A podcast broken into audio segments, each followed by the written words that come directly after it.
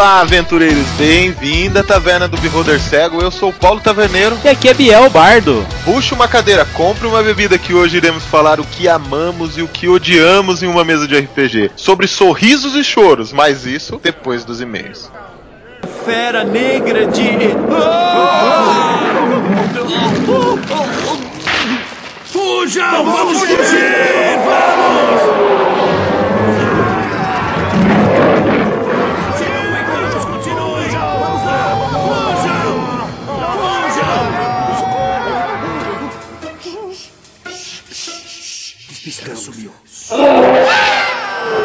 Bom dia, boa tarde, boa noite, taverneiro. Tudo bom com você? Tudo certo, grande bardo. E aí, como estão as coisas? Tudo ótimo, cara. Na verdade, tudo maravilhoso. E eu chamo a responsabilidade pra você, pra você trazer o primeiro e-mail pra nós, cara. O que que manda aí dessa semana? E vou falar que o nosso primeiro e-mail tá mais polêmico do que mamilos, hein? Ô, oh, louco, cara.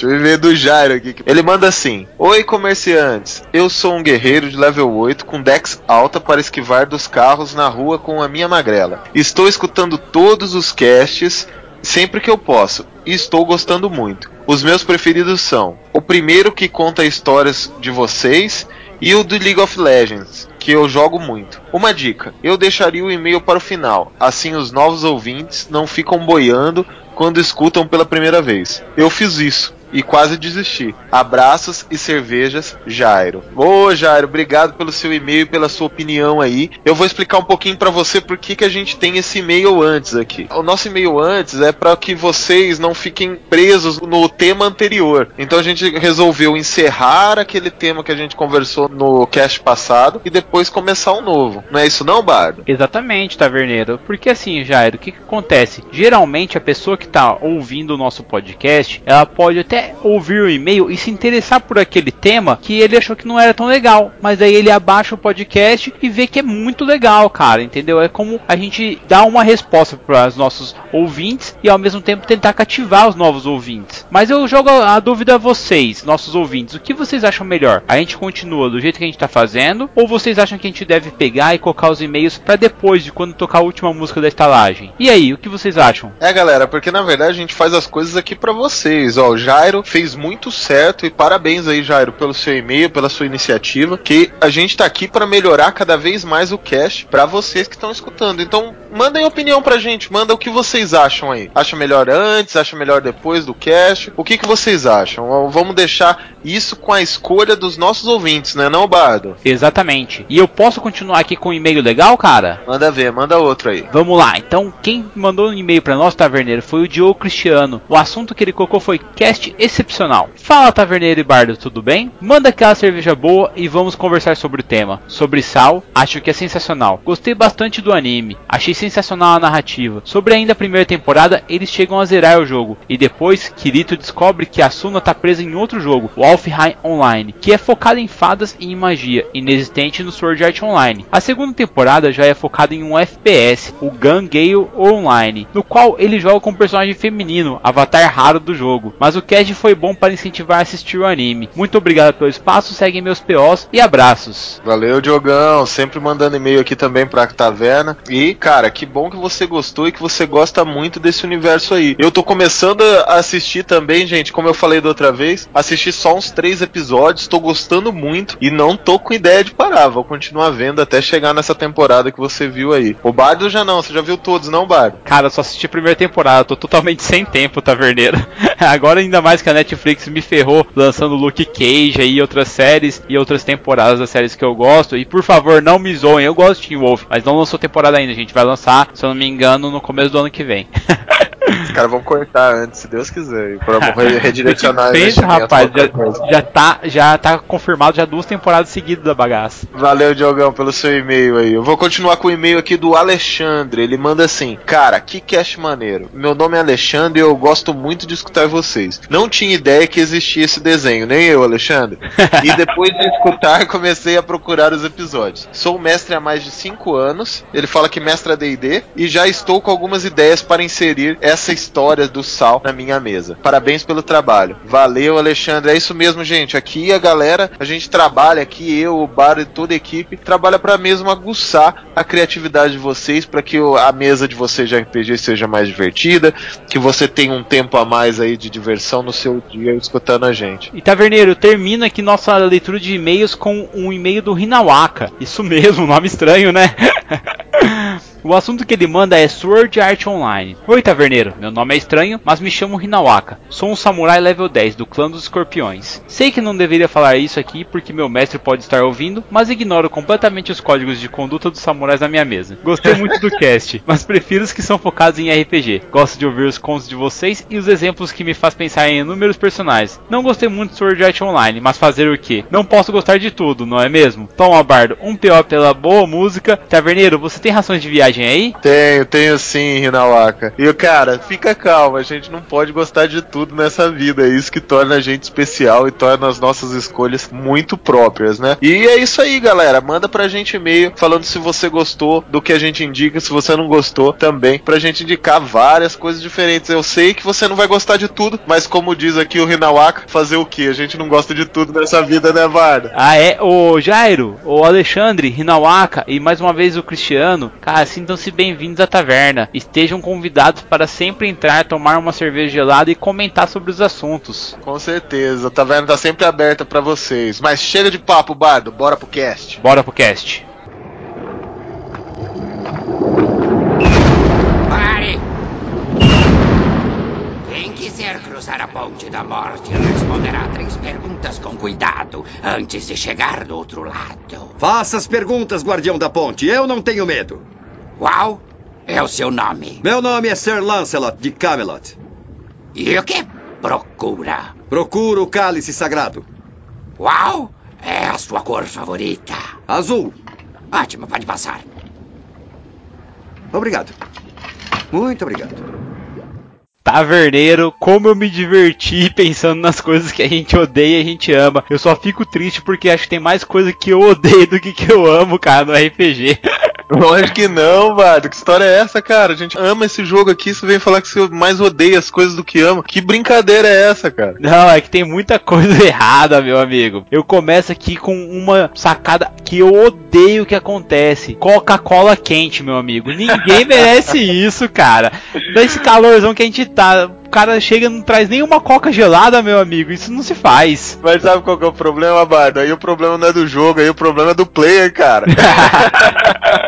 É verdade, gente. Quitutes e Coca-Cola quente não tem como, cara. Um quitutinho ali sempre tem que ter, né? Regra da casa, gente. Se você tá indo na casa do mestre ou na casa do jogador, leva uma coquinha gelada ou uma cervejinha gelada. Isso não se faz. É verdade. Só em último caso leva quente mesmo, mas eu acho que esse último caso é muito distante, cara. A gente deveria até colocar um papo aqui. Cara, trouxe Coca-Cola, trouxe bebida quente, o cara já perde XP, velho. Concordo, concordo totalmente. O cara já perde XP. Mas eu queria começar aqui falando um pouco sobre criação de personagem, Bardo. Isso, pra mim, é um dos pontos que eu mais amo fazer e acredito que todo mundo aí não. Nossa, eu adoro, cara. Acho que criar personagem é muito legal, porque cada ideia que você tem é um personagem novo. Me dá um exemplo aí, vamos lá, taverneiro. Ah, cara, a história. Eu começo sempre pensando numa história, né? Antes de criar um personagem, saber que raça que ele vai ser, que classe que ele vai ser, eu acho que você tem que começar. Na verdade, cada um tem o seu processo de criação, né? Mas eu começo na história. Poxa, vamos criar uma história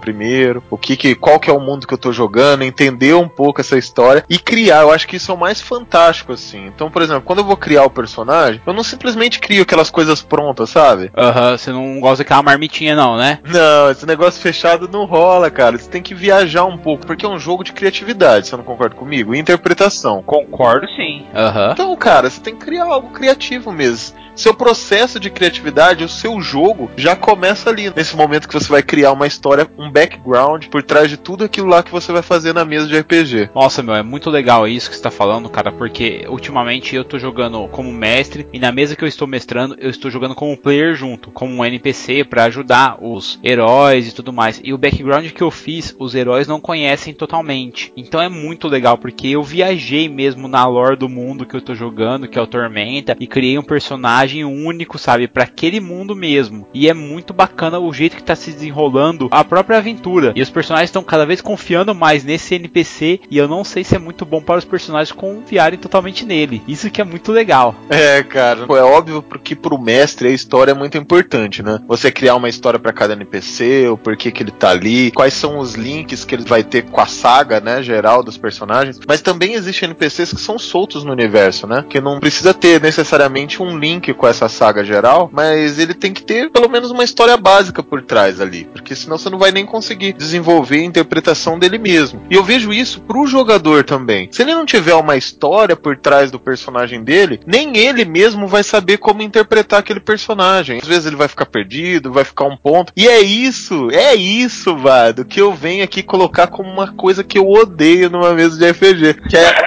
história mal contada, cara. Aquele cara que pega o personagem e fala: Meu, vou jogar com Bárbara aí. Atacaram minha vila, mataram todo mundo e agora eu saí em busca de vingança. Daí tá bom, cara. Quem que matou a sua vila? Os goblins? Beleza, você matou os goblins e agora? Você vai buscar o quê? É bem isso mesmo. É, cara, então, tipo, não é bem assim que as coisas funcionam, né? A história é mal contada, eu odeio, cara. Vamos taxar aqui como a primeira coisa que a gente odeia aqui, pelo menos eu, é uma história mal contada. E uma coisa boa é uma história bem contada, um background muito bom. Então, quando você vai criar um personagem, se você gosta de escolher a raça primeiro e a classe, tudo bem. Vamos colocar aí. Você escolheu um elfo e ele vai ser um druida, por exemplo. Uma... Um estereótipo padrão, né?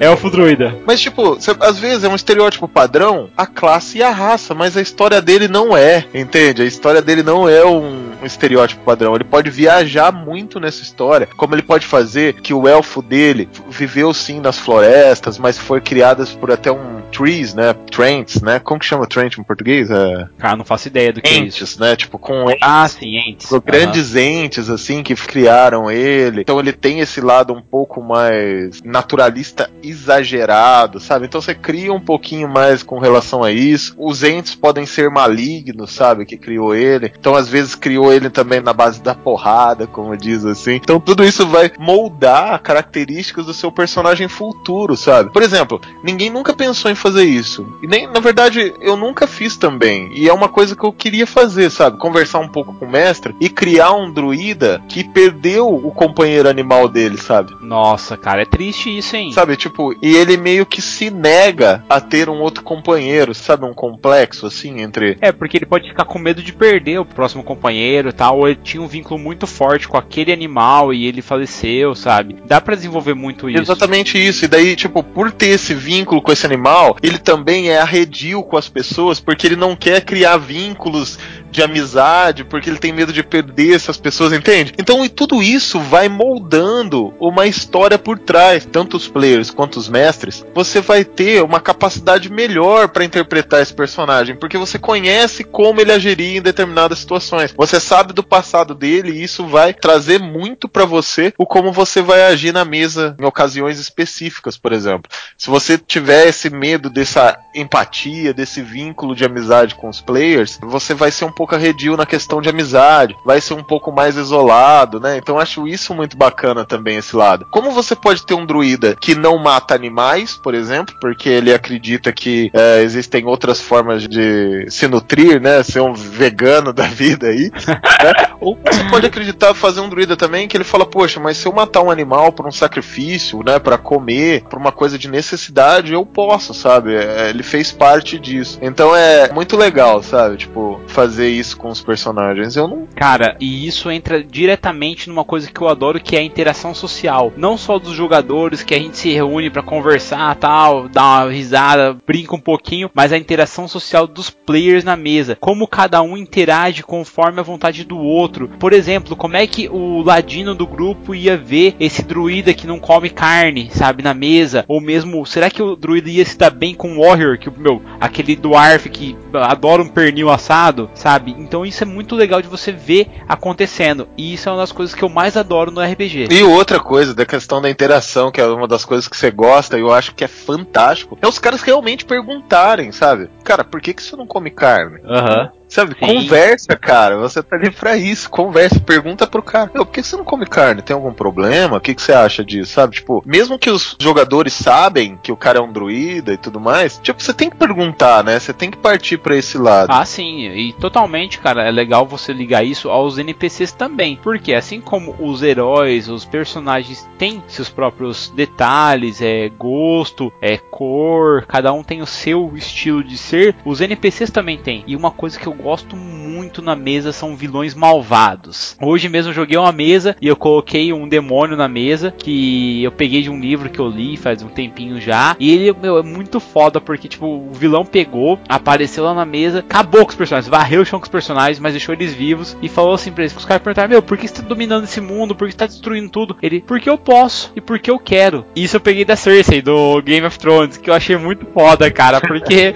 sabe, é muito top um vilão fazer isso. E os heróis ficaram esbabacados, sabe? Eles não, tinham, não sabiam o que fazer. E eles foram pra cima e o meu vilão, no caso, escorraçou eles e ainda chegou e falou assim: Sabe por que eu deixei vocês vivos? Porque, querendo ou não, vocês não têm pra onde fugir. Vocês vão fugir para o seu mundo de volta. E eu logo vou dominar totalmente esse plano aqui e vou achar vocês algum dia. Então eu sugiro que vocês se entreguem como escravos e aceitem o destino de vocês. Vocês não têm poder pra me vencer hoje, nunca terão. E a mo- próxima vez que a gente se encontrar, eu vou estar mais forte, assim como vocês, e novamente o resultado vai ser esse. Sabe, eu acabei com a moral do grupo e os caras ficaram se perguntando: Puta, cara, será que se a gente for pro nosso mundo lá, pro nosso plano de volta, será que esse vilão vai vir junto? Será que esse cara vai caçar a gente? Será que a gente precisa ficar nesse mundo aqui? E ao mesmo tempo que os players estão numa enrascada, porque eles têm que voltar pra participar de um torneio. Então é bem complicado. Isso eu adoro colocar vilões assim. Eu, meu, eu acho muito foda, porque existe uma grande diferença entre você fazer um vilão e você fazer um NPC bandido, por exemplo, sabe? Que vai ser um algoz dos personagens. Ah, com certeza. Vilões são bem diferentes do, do que bandidos, né? É Óbvio que vai- a gente vai fazer um cast só falando de vilões, mas são coisas que a gente adora, né? Criar vilões que envolvam sagas inteiras, né? Você criou um vilão ali que ele não tem um propósito específico, né? Ele faz porque ele faz, sabe? Tipo, ele- É, Ele é mal porque ele é mal, sabe? Não, ele não tem um objetivo maior. ele não tem uma chance de redenção. Isso que eu acho legal. É, cara, e e isso é muita bobagem, cara. Eu tava conversando até esses dias aqui, tava conversando com a minha mãe, isso, acredita? Falando sobre a novela que ela tava assistindo, né? A gente tava vendo algumas séries aqui brasileiras e falando como é ridículo algumas, tá, gente? Tem séries e novelas muito boas aí, quem sou eu pra julgar, mas como é Eu gosto de ridículo. Breguetes, gente. Muito boa, viu? Assistam.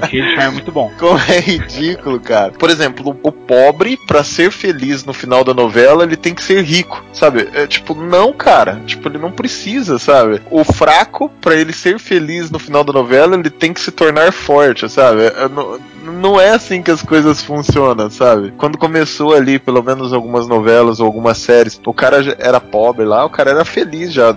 Ele não precisava ser rico para ser mais feliz, entende o que eu tô falando? Aham. Então, cara, existem personagens que eles são maus e ponto. Eles não têm abertura pra redenção. Não é todos os personagens que querem pedir desculpa, sabe? Não é todos os personagens que tendem para o bem ou tendem para o mal. Não, cara, cada um tem sua linha pra seguir ali. Não tem um final de bolo, uma receita, não tem nada disso, né, cara? Então acho que a gente tem que pensar um pouquinho ali na história. Isso me traz uma coisa que eu gosto muito também, Bard, que é os ganchos abertos das histórias de personagem. Nossa, isso é muito legal, cara. Eu, particularmente, nessa mesa que eu estou mestrando, é um gancho levando ao outro. Tem uma main quest que eles estão fazendo, só que, cara, as side quests que eles estão fazendo são muito melhores, estão mais engraçadas e mais legais, sabe, de você mestrar. E é massa que você vê o desenvolvimento dos heróis a cada enrascada que eles se metem. Então, por exemplo, quer ver? Eu vou, vou contar a história de um personagem. A gente começou uma mesa recentemente. Ela vai estar aí disponível pra vocês no Beholder Play. A gente não vai jogar, na verdade, a gente vai junto com vocês. Eu vou começar a mestrar essa mesa. A gente vai estar criando esse projeto. Então, calma aí, vocês vão ter contato com isso. Mas a questão é a seguinte: a gente criou uma mesa de 5.0. Nós temos um mago no grupo.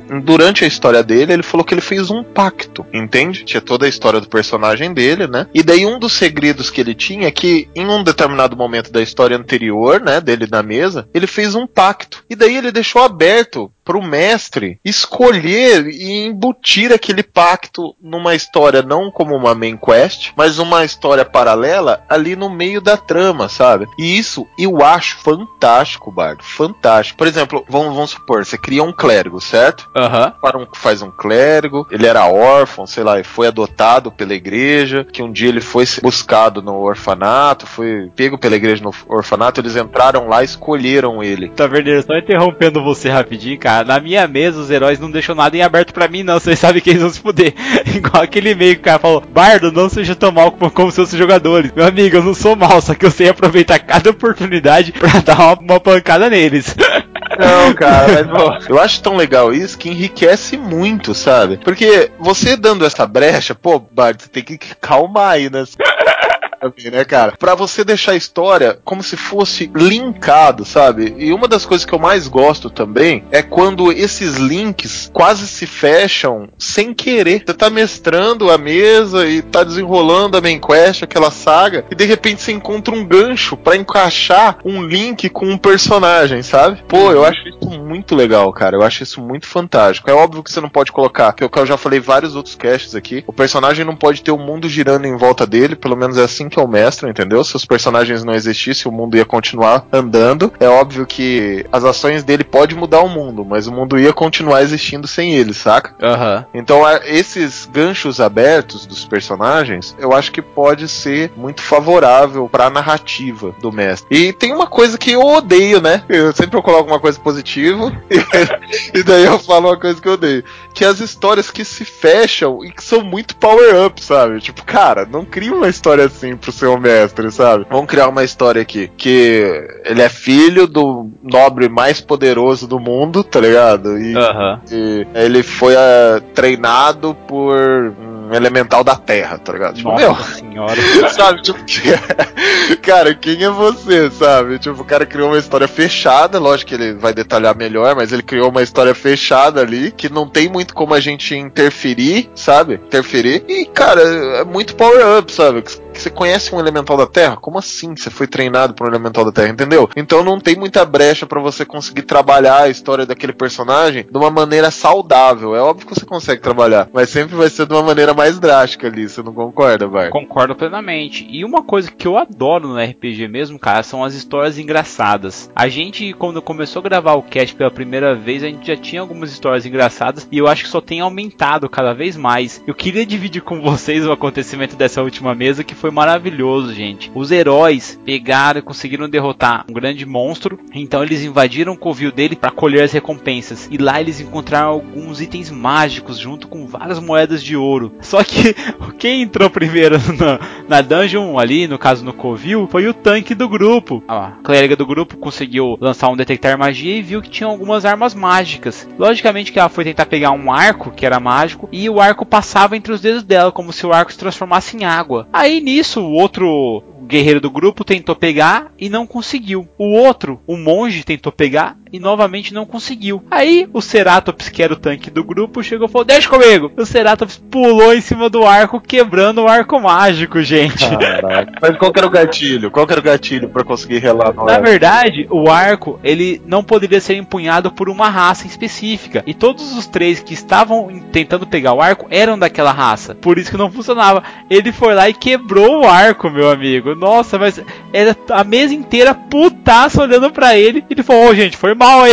Aí, ó, agora dá pra todo mundo pegar, ó. Entregou o, o arco quebrado. Não, velho, não. Tem uma muito legal também, cara, que tava mestrando, isso era 3.5 ainda. Não, 3.0 tava mestrando. E o Rogue, ele tava mexendo com os venenos dele, né, cara? Ele tava fazendo os venenos lá no quarto lá da taverna. E nesse mesmo dia, os caras tinham pego uma algebeira cheia de pote de cura, tá ligado? Só que o- os lutos ficaram com o Rogue. Porque na verdade o Rogue, ele não era um ladrão, ele era explorador, sabe? O Rogue da nossa mesa. Aham. Então, tipo, ele não era mal, ele e nem roubava, assim, ele era um explorador. Ele era o contador do grupo, ele que ficava com os spoilers pra dividir. Exatamente. E daí ele pegou e levou pro quarto dele e tal. Mas ele ficou preparando. Daí ele falou, pô, cara, vou ter que carregar esses venenos. Ele usava muito virote, então no combate, ele dependendo do inimigo, ele colocava um veneno específico, sabe, nos virotes. E, Aham. Ele ficava mais escondido e tudo mais. E ele lá no meio da noite, lá, começando fazendo a alquimia dele tudo. E daí ele já preparou o kit pra ele sair, entendeu? E, e daí ele deixou lá em cima. Pô, foi na noite, porque ele era noturno, né, cara? Então ele foi dar uma vadeada na cidade lá. E daí o Warrior, cara, ele tava ele meio suspeitava desse Rogue aí, né, cara? E é um pouco do conhecimento em off que a gente vai falar um pouquinho mais pra frente, né? Ele era um explorador e o cara não sabia se, se ele tinha pego ou não. Então o personagem ali já foi com uma malícia um pouco maior. Só que ao entrar no quarto do Rogue, eu falei pro Warrior rodar um. Teste de percepção. Aham. Se, se realmente ele reconhecia. Porque como ele viu rapidamente aquelas poções, ele não, não sabia de alquimia a ponto de saber que- se o cara tinha trocado os líquidos, entendeu? Sim. E o cara não descobriu. O cara tirou um número muito baixo no dado ali, a dificuldade não era alta, era 10. Ó, ó o caos.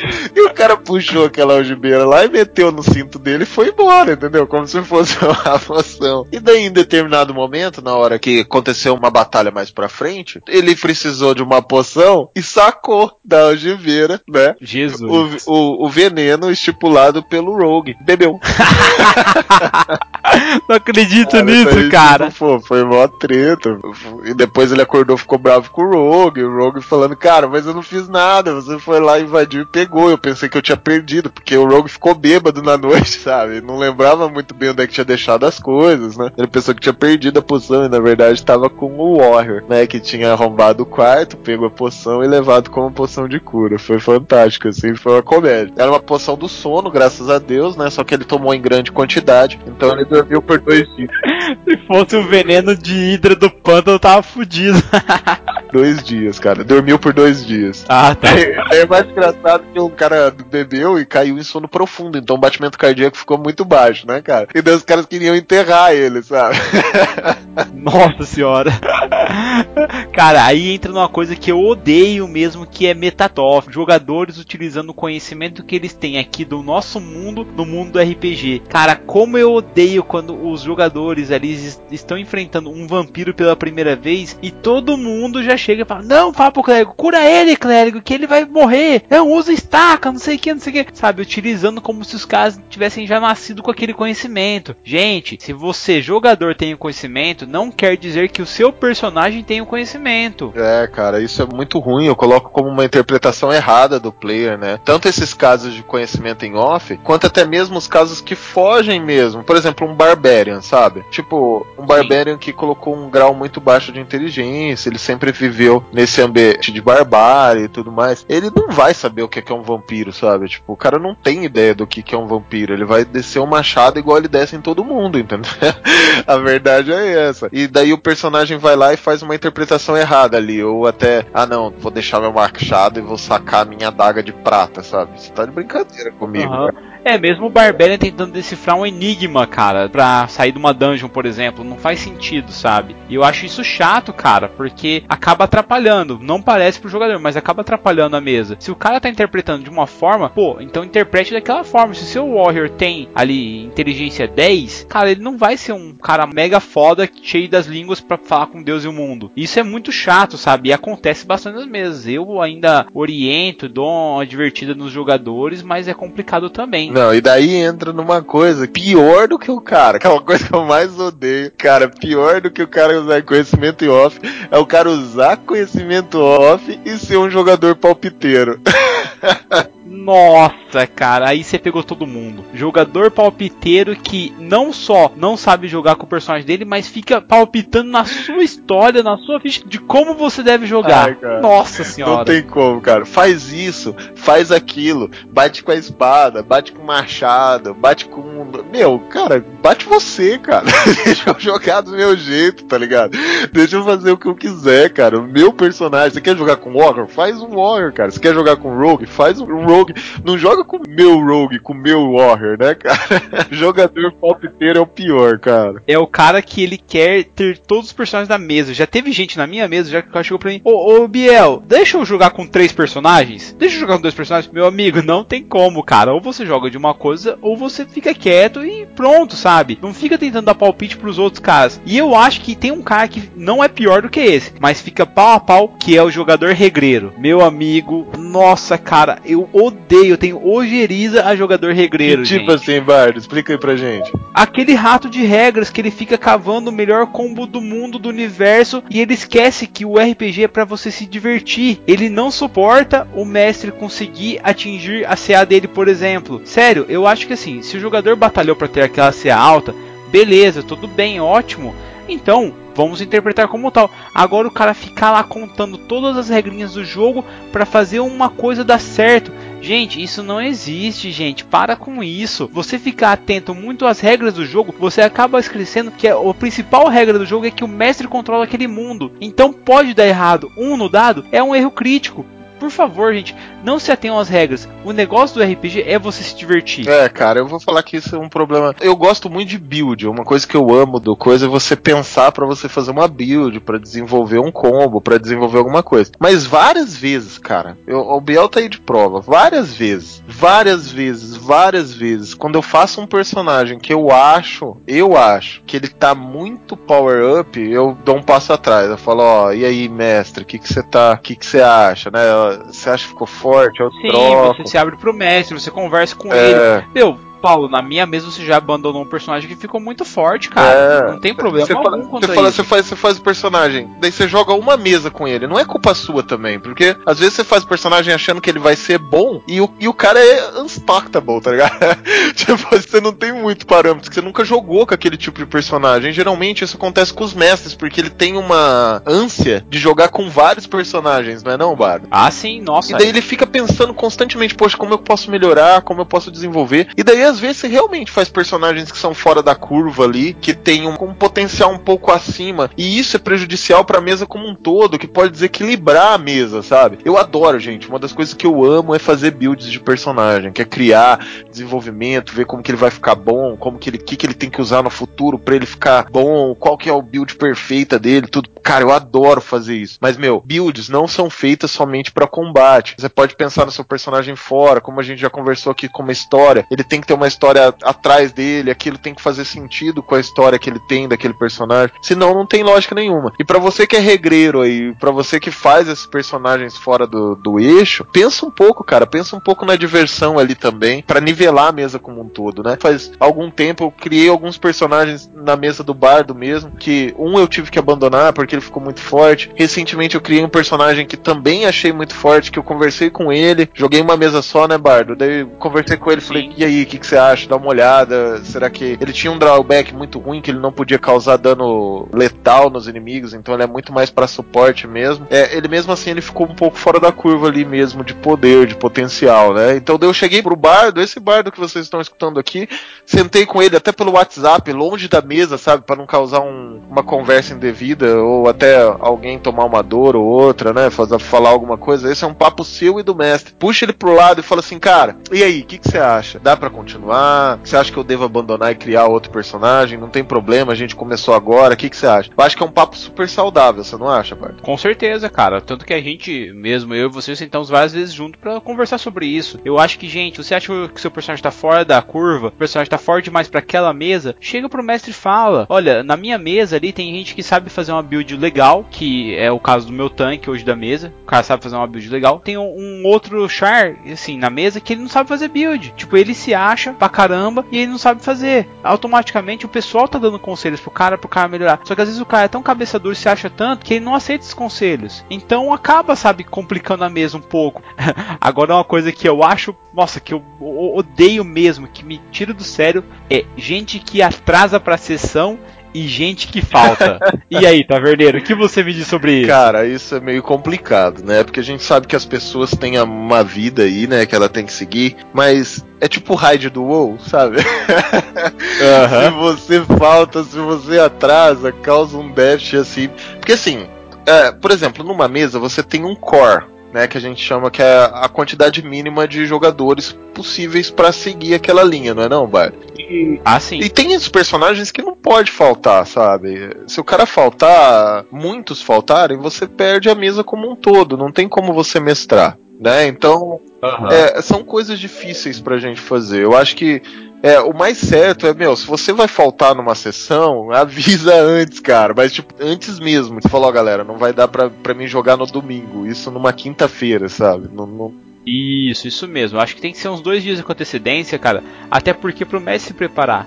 Uma coisa assim que aconteceu hoje é tinha a main quest, os heróis estavam indo pro torneio, só que o mago do grupo não apareceu, o guerreiro do grupo não apareceu e outro ladino do grupo não apareceu. Então assim, a mesa ficou bem desfalcada, cara. Eu ofereci aos jogadores é um novo, uma nova side quest e tal para não perder o dia. Mas ali tipo, você via que os caras assim, por mais felizes que eles estavam tendo os desafios, tanto que eles mataram um bicho épico hoje, foi muito legal. Só que cara, eles queriam ver a parada do torneio. Tava todo mundo preparado pro torneio, querendo ver como é que ia ser. Isso é uma, um corta-tesão muito forte que existe nas mesas. E a gente tem que evitar isso, gente. Pô, é só um dia da semana que você vai jogar RPG. Tenta chegar no horário. Se você tiver ficha para mexer, mexe na sua casa, já leva pronto só pro mestre bater o olho, aprovar aquilo lá. A gente geralmente joga aqui das 3 às 8 da noite. Sério, são só 5 horas. É, o tempo passa muito rápido nas mesas. Principalmente entrando numa coisa que eu adoro, que são os combates épicos. Agora, Taverneiro, manda a bola pra você. Descreva um combate épico legal aí. Cara, eu chamo isso de lei I never give up, né? Tipo, cara, você tem que, meu, lutar ao máximo. Você tem que lutar, tipo, de, de tudo para você combater aqueles combates, né? Já aconteceu várias vezes de você ter um grupo de cinco pessoas, cai três, dois fica de pé, ou cai quatro, e o que fica de pé, tipo, sei lá, é um mago que, tipo, tem quatro de vida, sabe? Então é aquela coisa de rolar pra ver se morre, né? E, e tentar curar e levantar. O cara levanta com 10 de vida, toma uma porrada, cai de novo aquela. Cara, se acaba o combate, assim, você, aquele realmente aquele respiro, assim, cara. O combate épico é realmente aquele combate que você acha que você vai perder, só que não. Realmente sim, cara. Nossa, hoje a gente teve a batalha que eu tava falando do monstro épico. Eu coloquei um beholder na mesa, meu amigo. Foi um Deus nos acuda porque teve a fada que tentou correr, teve uma clériga que tentou correr pro outro lado, o guerreiro elfo tentou dar a volta, o monge tentou correr e o único que ficou parado era o tanque Ceratops porque não tinha o que ele fazer. Ele tava de frente pro beholder e os raios do beholder alcançavam até 45 metros. Ele não ia conseguir correr. O que que ele fez? Ele partiu para cima, cara. E foi muito massa porque nas rolagens finais, quando a clériga já tinha caído morta com os dedos da morte, a fada e o monge também tiveram o mesmo destino, só sobraram o guerreiro e o tanque. E o Beholder atacou com três raios óticos. E os três raios ali naquele turno iriam no guerreiro mesmo, não no tanque. E ele precisava tirar 17 no teste dele para não ser primeiro petrificado, depois dois dedos da morte nele. E ele conseguiu tirar os três 17, três acima e ele escapou. Logo depois do combate, quando ele e o tanque conseguiram tirar críticos e matarem o Beholder, eu coloquei o guerreiro se autonomeou é, Erudir, que é o nome dele, corpo fechado. Porque ele não caiu em nenhum raio da morte do Beholder, cara. Achei isso sensacional, sabe? É muito legal porque você dá uma aparência nova ao Char e deixa a coisa mais legal. Combates épicos tem que ser assim, tem que render não só uma reputação para o personagem, mas também mesa para fazer a coisa ficar épica mesmo. Acho que é o próprio combate em si que faz os jogadores ficarem mais felizes com aqueles personagens e curtirem cada vez mais o jogo. É, por exemplo, teve um combate épico também numa mesa minha que foi fantástico. Você tava jogando, inclusive, era uma mesa contra um, um vampiro mesmo. Só que vocês não sabiam que ele era vampiro. Ele era um super high level de vampiro, assim. E vocês foram buscar um veneno do Managa, você lembra Aham, disso? Lembro sim. Na verdade, não era um veneno, era uma cura pro vampirismo. Então, eles teriam que usar essa cura para vampirismo, pro vampiro parar de ser vampiro, e assim eles teriam chance contra esse grande vilão. Não era o momento pros players enfrentarem, né, esse vilão. E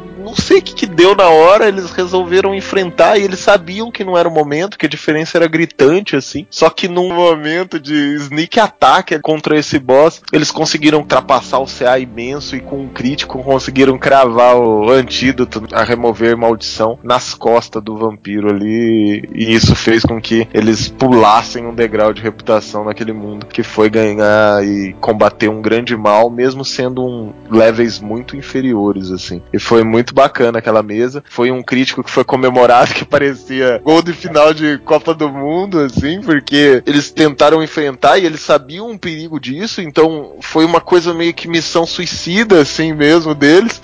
E eles conseguiram concluir, cara. E, e por incrível que pareça, foi o nosso bardo aqui que tirou o crítico, cara. Ele era É um, isso aí, paladino, rapaz. Paladino é isso. era um Dragonborn, não era? Isso, um Draconato Paladino. Nossa, foi É, muito legal, gente. São momentos assim que fazem um RPG valer muito a pena, sabe? Quando você acha que tudo tá errado, que não vai dar, que você não vai conseguir de jeito nenhum, aquele crítico muda totalmente o combate e faz você relaxar. Aquele prazer pós-combate que você fala, nossa, cara, conseguimos, nossa, foi muito foda. E é muito legal que você começa a desenvolver combates épicos e os personagens ficam cada vez mais motivados a prosseguir na aventura. Eu acho que não precisa vencer o combate, igual hoje o meu vilão que varreu o chão com eles, mas você tem que dar um incentivo para os players gostarem mais da mesa e quererem partir pra cima, sabe? E isso eu acho que faz toda a diferença de um combate épico e um combate medíocre. Aí vai do mestre também descrever, do mestre controlar esse combate, fazer os heróis terem mais possibilidade de chance aí. Eu mesmo, cara, eu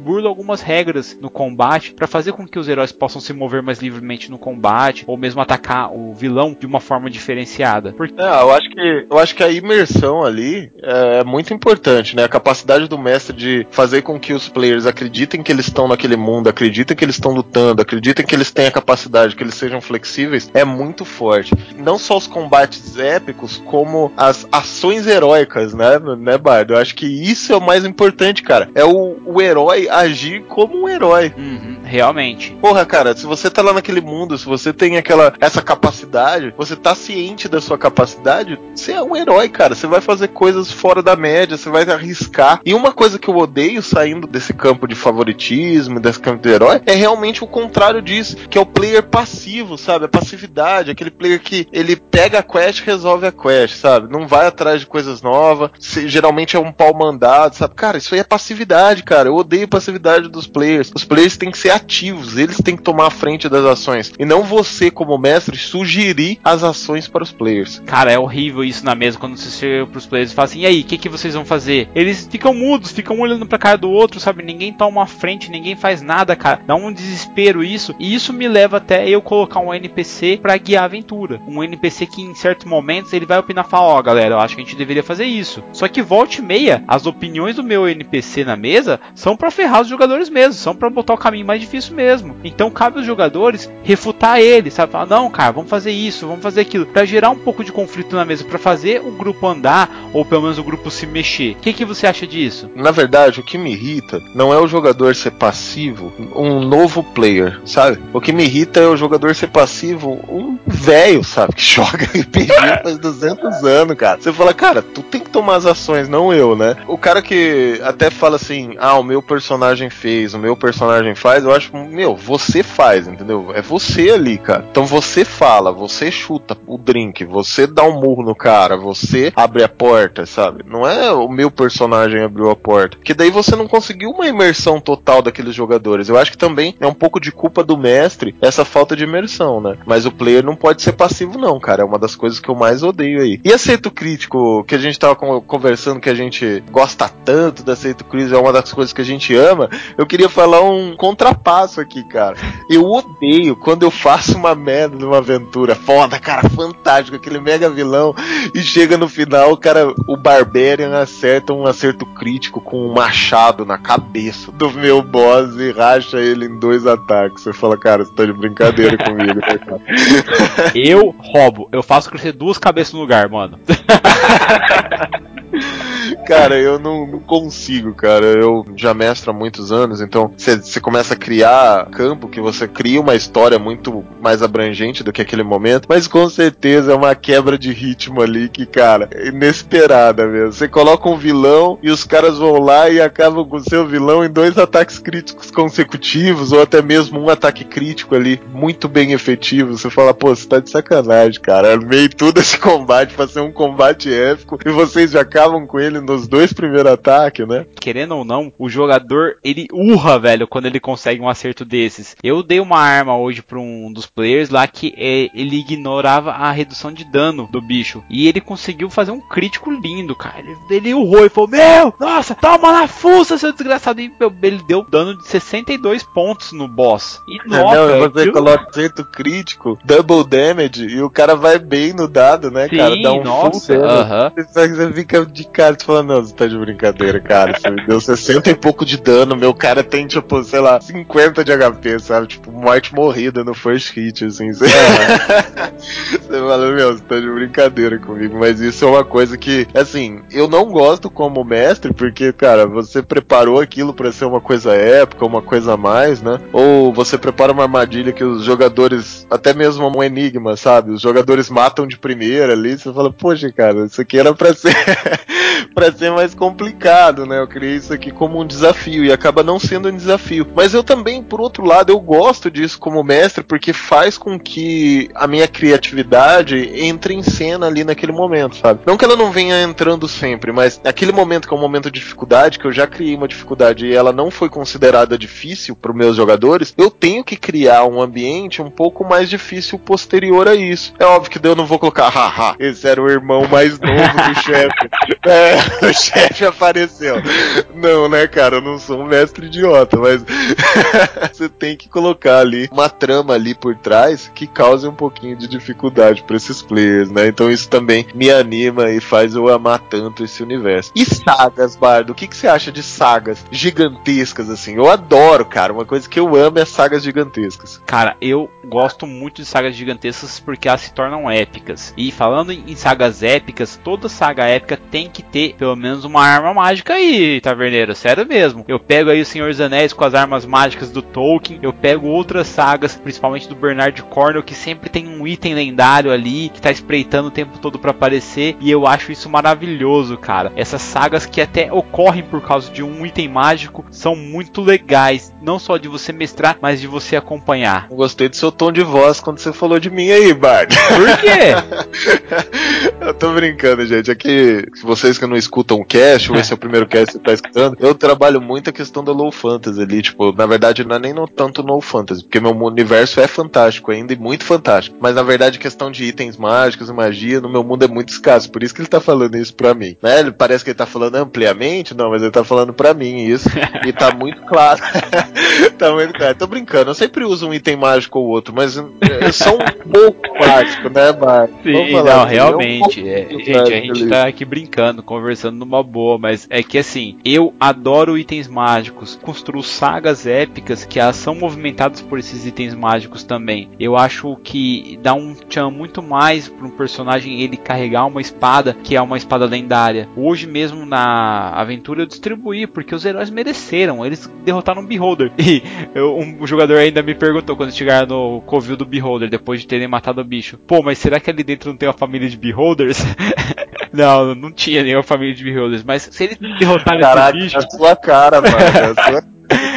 Eles mereciam ter armas mágicas de respeito. E ali uma das armas mágicas é uma espada inteligente, que ela pode ali ter alguns atributos diferenciados. É uma arma especial e eu coloquei ela para um jogador e acabou que o outro jogador ficou com ela. Então isso foi muito divertido porque eu vi a cara do jogador ele falando: "Cara, não consegui pegar a arma, meu Deus, nossa, que terrível". Aí a outra, a jogadora que acabou ficando com a arma falou assim: "Eu não tive culpa nenhuma, você que não conseguiu, não foi minha culpa". E a arma só aceita pegar quem tirou ela daquela caixa pela primeira vez, fazendo uma alusão à própria Excalibur que foi retirada da rocha. Isso eu achei bem legal e eu gosto muito de aproveitar isso. Ah, cara, eu, já, eu gosto muito mais da saga gigantesca, você sabe disso, né? Mas As minhas sagas eu geralmente mestro aí, eu penso muito pra frente, assim. Eu não consigo. Na verdade, é até uma falha minha, porque eu não consigo pensar em aventuras muito curtas, assim. Penso já de sagas grandes mesmo, que vai demorar anos aí pros players resolverem, né? E isso faz com que eu fique um pouco, entre aspas, irritado quando eu entro numa mesa ou quando até mesmo eu sou obrigado a criar algumas histórias sem sentido, sabe? Como assim? Explique. Cara, tipo assim, eu acho que tudo tem que ter um sentido, entendeu? Se um grupo de bandidos vão atacar uma taverna, tem que ter um porquê, sabe? Por exemplo, a taverna não tem tanto movimento assim. Tem uma loja que tem um movimento mo- muito maior. Por que, que um grupo de bandido vai atacar a taverna e não vai atacar a loja, sabe? Ah. Tem que ter uma história por trás, sabe? Tem que ter um porquê, sabe? Ah, o pessoal foi morto na estrada. Ok, mas por quê? Sabe? Ah, não, foi morto. sabe? Tipo, não rola, cara. Tem, que ter um porquê. Então, história sem sentido e objetivo sem sentido, tipo, ah, a gente vai sair pra matar Goblin. Por que, que você vai sair pra matar Goblin, cara? Tipo, o que, que os caras fizeram pra você, né, meu? Pra você sair pra caçar Goblin, né? Tem que ter um porquê das coisas, sabe? Sem sentido me irrita um pouco, sabe? Ah, a gente vai ali matar. Pegar uma XP ali rapidão. É, pegar um XP rapidão, cara. Isso não rola, sabe? Não vai. Aham. Os caras podem ter o melhor rastreador na minha mesa, os caras não encontram os goblins, sabe? Cara, e uma coisa que eu acho legal é punir o jogador quando ele vai nessa vibe, sabe? De hack and slash. Não, eu vou fazer isso, só vou ali pegar um XP pra eu poder upar pra um level. Eu geralmente eu dou uma zoada. Eu não gosto quando o- a coisa começa a ficar muito matemática. É mais uma vez o jogador regreiro querendo pegar 100 pontos de experiência ali pra poder subir de level. Meu amigo, se você não conseguiu pegar nesse último combate, é porque o seu personagem ainda não tá pronto pra você subir de nível. Quando ele estiver Meu pronto, amigo, ele vai você- subir. Meu amigo, se você não conseguiu pegar nesse último combate, foi porque eu não quis. foi porque eu tô contando a história, cara. Se eu quisesse te dar 100 a mais de XP, cara, eu ia te dar. Eu não precisava colocar mais Goblin. Eu ia falar, gente, cada um ganhou 100 a mais de XP. Passem as fichas de nível aí, por favor. Então, cara, se eu não quis, é porque eu não quero, velho. É porque eu tô criando uma história muito melhor pra vocês. Eu tô criando uma história pra vocês se divertirem, cara. Porque eu sou o mestre, eu que tô contando a história pra vocês. Então não tenta ir lá matar Goblin, não tenta ir lá matar um grifo, não tenta ir lá matar o lobo, sabe? O cachorro da vizinha, porque você precisa de 10 de XP. Eu não vou te dar, cara. eu não vou te dar. Ô Taverneiro, e me fala o que, que você acha, cara, pra encerrar aqui a minha lista sobre o confronto de personagens, ideologias ou mesmo aquele velho papinho. Pô, se eu matar o mago do grupo, quanto que eu ganho de XP? O que, que você acha disso? Cara, eu acho assim, tem dois pontos muito grandes aí. A briga de ideologia eu acho legal pra caramba, porque assim como o mestre tem que se esforçar para que todos os membros do grupo participem das aventuras, os players também têm que ter esse esforço cooperativo para que isso faça sentido, entende? Sim. Vamos supor, você tá jogando com um rogue caótico e neutral, certo? Você é um ladrão, ladrão mesmo, tipo, você é um bandido. Esse é seu personagem. Sim. E eu tô jogando com um paladino que é leal e bom, sei lá, de um deus da justiça. E eu sei que você é ladrão, sabe? Então, cara, tem que ter um bom senso dos players, porque se não tivesse, pode ser qualquer mestre ali, ele não vai saber lidar com isso. Você não concorda comigo? Ah, sim, com certeza. Não faz sentido o paladino ficar no grupo, né, cara? Se tem um ladino ali que tá fazendo coisa errada e tudo mais. Então, até faz se, tipo, ele tentar buscar a redenção desse ladino, entendeu? Então, tipo, mas se os dois jogadores não quiserem, eles não vão fazer isso, entende? Então, precisa ter um esforço tanto do mestre quanto dos próprios jogadores. Senão fica uma zona, cara. Então, tipo, você quer lutar um contra o outro, cara? Você quer brincar assim? Então, cara, beleza, vamos fechar aqui. A gente faz uma arena aqui e fica brincando. Eu crio um personagem também a gente fica lutando um contra o outro pra ver quem que é o melhor builder, quem tem mais sorte no dado, sei lá. Não é RPG isso aí pra mim, entendeu? RPG você tem que interpretar o personagem, vai além de combate, sabe? Você tem que abrir mão.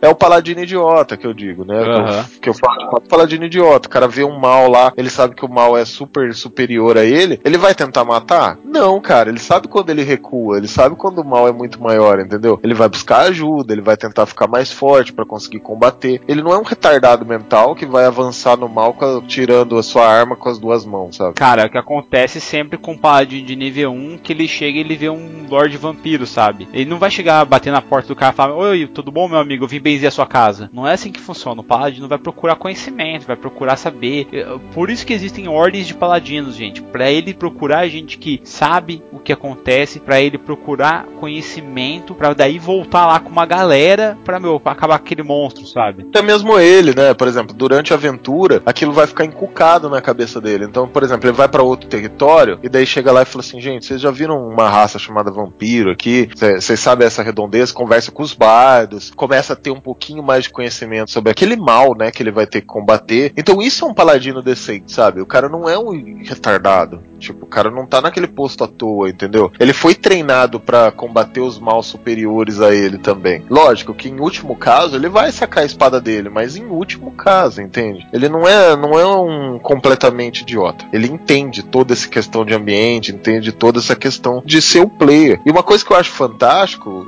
nesse, nesse ambiente corporativo é você conseguir conviver. Eu já dei esse exemplo antes, sabe? Tipo, você vê ali o Legolas e vê o Gimli. Eu gosto de dar esse exemplo porque a Senhor dos Anéis, quase todo mundo que tá escutando a gente já viu. Se você não viu o Senhor dos Anéis, por favor, veja. Cara, você não viu Senhor dos Anéis, o que você tá fazendo escutando esse podcast, meu amigo? Tô brincando, continuo escutando e recomendo pra todo mundo, gente. Mas vai, vai ler, vai ver. Pare agora e vai ver os filmes. Pelo menos os filmes, né? E você tem lá, né, cara, o anão e o elfo convivendo junto, o Legolas e o Gimli, que são totalmente arredios um com o outro no começo, mas mesmo assim convivem, entende? Então, tipo, a sua mesa tem que ser assim, vocês convivem. Assim como você precisa de um ladrão para entrar numa dungeon, ele precisa de você numa linha de frente, entende? Então, os dois têm que se- ser, tipo, cooperativos ali. Não quer dizer que eles vão ser os BFFs aí, os best friends forever um do outro. Acho que não, cara, mas ele- você não precisa matar o outro também, você não precisa radicalizar desse ponto. Exatamente, cara, concordo plenamente com isso. Já que você falou o último item da sua lista, eu vou falar o último item da minha lista, que é o que eu amo, cara. É exatamente do que a gente vem conversando aqui. É quando um personagem não pertence mais ao jogador, e sim ele pertence à história, cara. Isso é fantástico pra mim, cara. Cara, eu adoro isso, principalmente porque eu já fiz isso e você tá fazendo isso. Você tá pegando os players da mesa e tá transformando em livro. Eu acho muito legal porque você pode pegar esses players, essas aventuras que vocês mestraram, mestres e jogadores que vocês jogaram, transformem isso em histórias que outras pessoas possam ver. É tão legal você ler um livro em que você sente que os players passaram por aquilo. Eu já tive essa experiência eh, lendo o Rafael Dracun em alguns livros dele. Não tem nem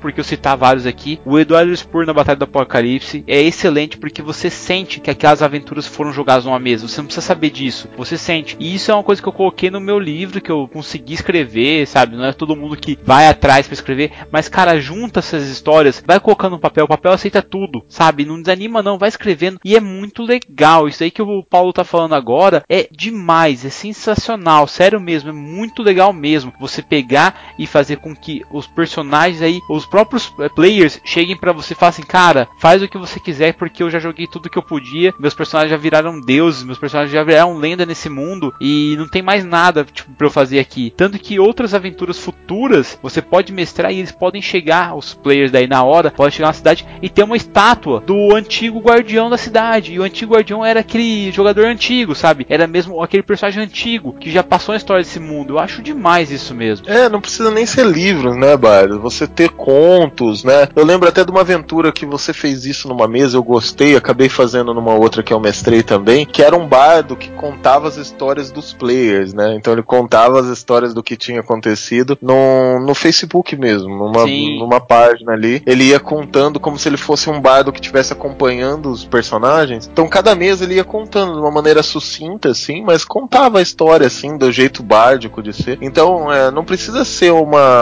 um romance, ou se você não curte escrever também, não precisa escrever, cara, mas é importante que essa questão do personagem pertencer muito mais à história do que pertencer a ele, sabe? Eu acho que quando chega nesse ponto é o ponto perfeito, sabe? O seu jogador não vai querer trocar de personagem, você não vai querer que o personagem dele morra. Pode morrer, pode, mas vai ser um sofrimento total pra mesa, né, cara? Então é isso é legal, que é totalmente ao contrário do que eu odeio, que é peão de batalha, né? Aquele mercenário que não vai fazer diferença nenhuma na história. Então morre logo, cara. Tu não vai fazer diferença, né, cara?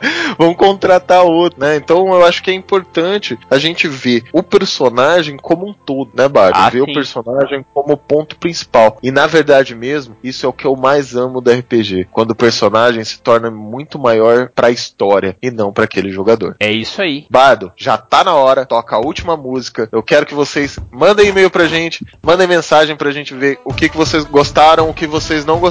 Mas, Bardo, agora a gente tem que encerrar. Última música, hein, Bardo? Falou, gente. Tchau, tchau. Falou, gente. Tchau, tchau.